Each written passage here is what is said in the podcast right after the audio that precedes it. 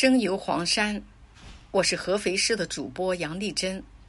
下面由我给大家介绍中国黄山，人间仙境，万地之山。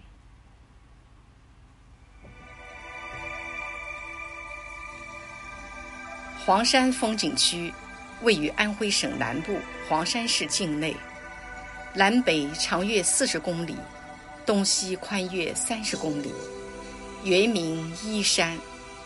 传说轩辕皇帝曾在此炼丹成仙。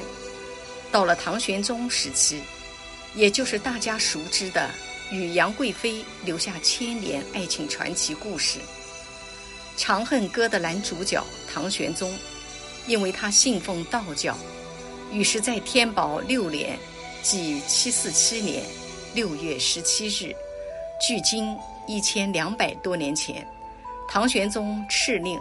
也就是皇帝下命令，将依山改为黄山，意思就是皇帝之山。黄山为什么被称为万地之山？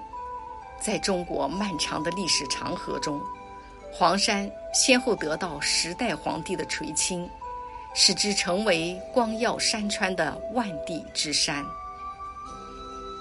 荣获金熊猫国际纪录片亚洲制作奖的大黄山纪录片是这样描述：古老的黄山，长久遮蔽在云雾缭绕的仙山传说之中。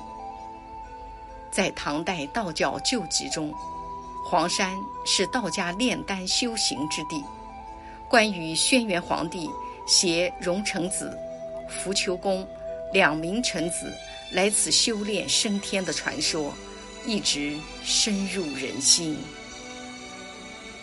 传说望仙峰是轩辕皇帝得道成仙的地方，皇帝的灵气落到仙人峰，凝结为石人。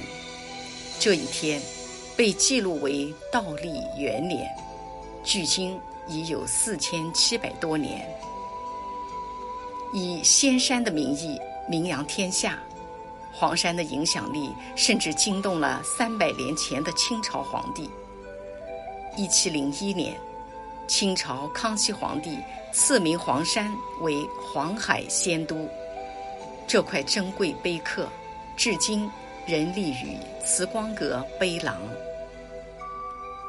黄山至少有一百个地名，跟神仙传说有关。黄山。集世界文化遗产、世界自然遗产、世界地质公园三项桂冠于一身。黄山赢得世人交口称赞：“五岳归来不看山，黄山归来不看岳。”这里是生灵共舞的一方天堂，一棵站立在峰巅的天下奇松——迎客松，以它的千年风姿。展示着中国人好客的形象。这里是重塑中国山水画精神的一座殿堂，一个在黄山诞生，并由它命名的黄山画派，用奇山秀水的灵性，占据了水墨山水的新高度。一个独立的地理文化单元，以徽州之名大放异彩。这片幸运的土地上。